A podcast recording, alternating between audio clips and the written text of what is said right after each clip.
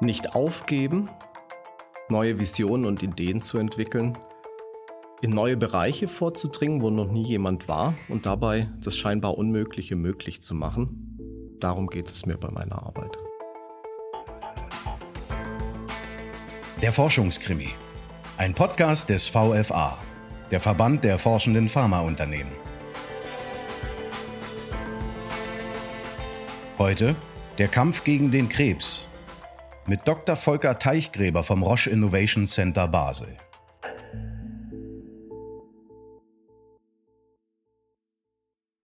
Ich war schon immer ein Fan von Science Fiction. Science Fiction begleitet mich schon mein ganzes Leben. Es war für mich immer die Motivation, selber Forschung zu betreiben und zu experimentieren. Es ging mir vor allem darum, Neues zu entdecken und in Bereiche vorzudringen, wo noch nie ein Mensch zuvor gewesen war. Und mit der Vorliebe zu Star Trek war mir auch klar, das würde für mich im Bereich der Kybernetik oder Bionik passieren. Das heißt, von der Biologie lernen, um äh, technische Prozesse zu optimieren oder umgekehrt die Technologie zu nutzen, um biologische Prozesse zu verstärken. Kybernetik ist bis heute kein etablierter Studiengang und stellte sich für mich die Frage, wie finde ich Zugang äh, zu diesem Thema? Und so beschloss ich, Medizin zu studieren. In meinem Leben lief alles wunderbar. Bis dahin. Ich lebte mit meiner Familie in unserem Haus im Harz. Ich hatte einen guten Job mit viel Verantwortung, die Kinder, das Haus gebaut, regelmäßig Sport getrieben, gesund gelebt. Alles richtig gemacht. Und dann kam alles anders. Von heute auf morgen. Ich wurde immer schwächer. Ziemlich bald werde ich sterben, dachte ich. Viel zu früh. Ich bin doch erst Mitte 40. Und ich habe noch so viel vor in meinem Leben. Jetzt soll schon Schluss sein? Aus? Ende? War es das wirklich? Im Studium bin ich dann auf einmal im Rahmen der Vorlesung in eine Immunologie-Vorlesung geraten. Das war zu dem Zeitpunkt für mich ein völlig neues Fach. Ich hatte mich noch nie damit auseinandergesetzt. Und ich hörte zum ersten Mal etwas über T-Zellen und hatte keine Ahnung, was es damit auf sich hatte. Und ich lernte, dass diese T-Zellen kranke Zellen erkennen können und gezielt abtöten. Und wir sind sehr erfolgreich heutzutage damit, diese Zellen im Kampf gegen Infektionskrankheiten einzusetzen, weil mit jedem Vakzin, mit jedem Impfstoff zielen wir genau auf diese T-Zellen ab, um den Körper äh, letztendlich dann vor der Infektionskrankheit zu schützen. Es gab damals schon die Vision, dass was für Infektionskrankheiten funktioniert, auch theoretisch für Krebs funktionieren sollte. Man hatte es zu diesem Zeitpunkt aber noch nicht geschafft, die T-Zellen irgendwie gezielt gegen Krebszellen zu sensibilisieren. Und da war mein Forschungsdrang geweckt. Das wäre was, was ich unbedingt mir näher angucken möchte. Es begann mit Übelkeit und Durchfall. Nichts Schlimmes, dachte ich. Vermutlich nur ein Magen-Darm-Virus.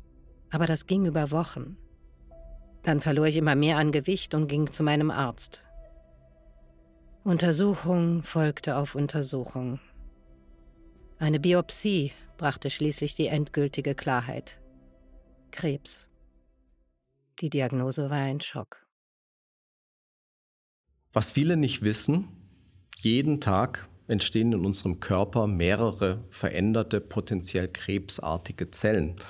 Und trotzdem erkranken wir nicht alle an Krebs. Und das hängt mit den T-Zellen zusammen. Normalerweise patrouillieren diese T-Zellen unseren Körper und räumen diese Krebszellen ab. Doch wenn unser Immunsystem geschwächt ist oder nicht mehr funktioniert, funktionieren auch die T-Zellen nicht mehr. Und das ist der Zeitpunkt, wenn wir an Krebs erkranken. Ich fühlte mich, als wäre ich von einem Laster überrollt worden. Pankreaskarzinom, Bauchspeicheldrüsenkrebs. Ein besonders bösartiger und aggressiver Tumor. Mit extrem schlechten Heilungschancen, wie die Ärzte mir erklärten. Ich dachte, das muss doch alles ein Irrtum sein. War das mein Todesurteil? T-Zellen gezielt zu manipulieren und letztendlich zu programmieren, sodass wir sie gezielt gegen Krebs einsetzen können. Das war von Anfang an der Kern der Idee. Vor gut zehn Jahren haben wir es endlich geschafft, die Erkenntnisse, die wir aus den Infektionskrankheiten in langwieriger Forschung uns erarbeitet haben, erfolgreich auf die Onkologie zu übertragen. Durch die Entdeckung einer neuen Proteinklasse ist es uns nun erstmals möglich, mit Medikamenten gezielt T-Zellen gegen Krebs zu aktivieren. Krankenhaus, Operation, Chemotherapie. Niemand sprach von Heilung. Regelmäßig musste ich zur Untersuchung. Dann kam der Krebs zurück. Diesmal in der Leber. Dort hatten sich Metastasen gebildet. Ich ging zu einem Spezialisten. Er las mir den Befund vor und erklärte mir, es sei nichts mehr zu machen. Regeln Sie am besten Ihre Angelegenheiten, gab er mir mit auf den Weg. Sie hatten mich aufgegeben. Nachdem wir jetzt das erste Puzzleteil entdeckt haben mit dieser neuen Klasse von Proteinen, geht die Forschung weiter. Wir wissen, wir brauchen wahrscheinlich sehr viel mehr Puzzleteile, um wirklich die Immuntherapie allen Patienten zugänglich zu machen. Und diese neuen Puzzleteile, das ist die sprichwörtliche Suche der Nadel im Heuhaufen. Wir sind hier eng mit unseren Forschern verknüpft und äh, die erforschen Mechanismen mit dem Ziel, eventuell neue Proteine und Eiweiße zu entdecken, die wir dann wiederum gezielt zu dieser Immuntherapie hinzufügen können.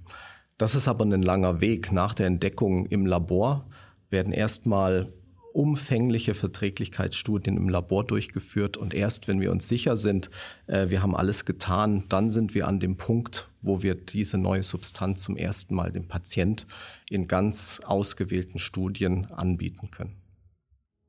Schritt für Schritt, dachte ich. Jeden Tag. Aber in welche Richtung? Ich hatte den Mut zu kämpfen aber oft einfach keine Kraft mehr.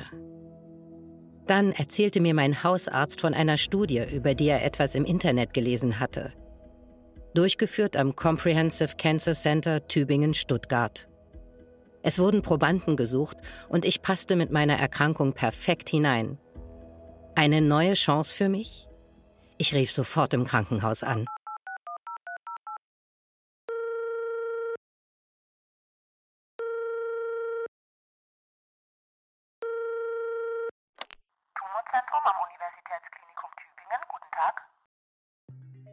Für die Patienten bedeutet das konkret, dass sie im Rahmen so einer Studie zum ersten Mal Zugang zu einer neuartigen Substanz erhalten, die so als Medikament natürlich noch nicht verfügbar ist. Das birgt gewisse Risiken in sich, da wir zu dieser Zeit noch nicht sicher sein können, ob das Medikament wirklich gut vertragen wird.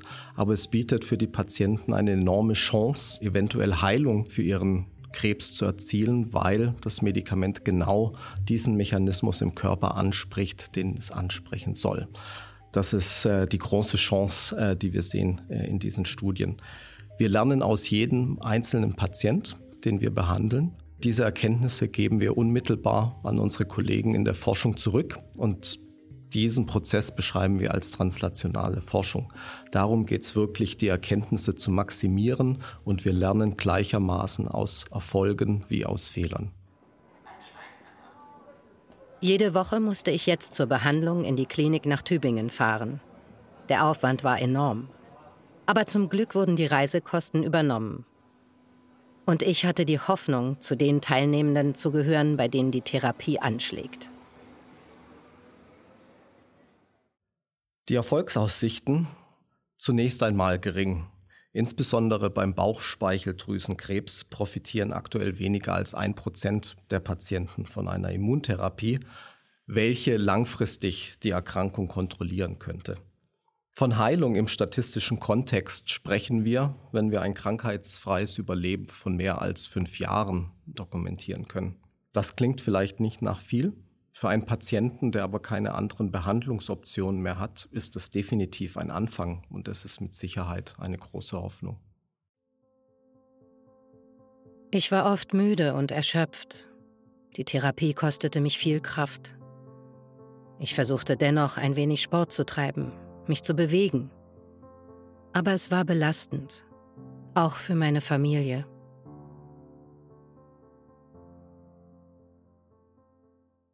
Wir nutzen alle Möglichkeiten, um besser zu verstehen, welche Art von Tumor die Betroffenen haben. Letztendlich wollen wir verstehen, wie ist der Tumor als Gewebe aufgebaut. Zusätzlich schauen wir auch im Blut nach äh, zusätzlichen Tumormarkern.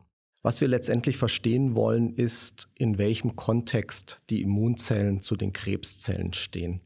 Und hierbei unterscheiden wir, wenn wir uns den Tumor zum Beispiel unter Mikroskop angucken, wie viele T-Zellen sind denn wirklich in so einem Tumor zu finden. Und je nachdem sprechen wir von kalten Tumoren, wo wir keine Immunzellen finden, hin zu heißen Tumoren, wo wir ganz viele Zellen finden können.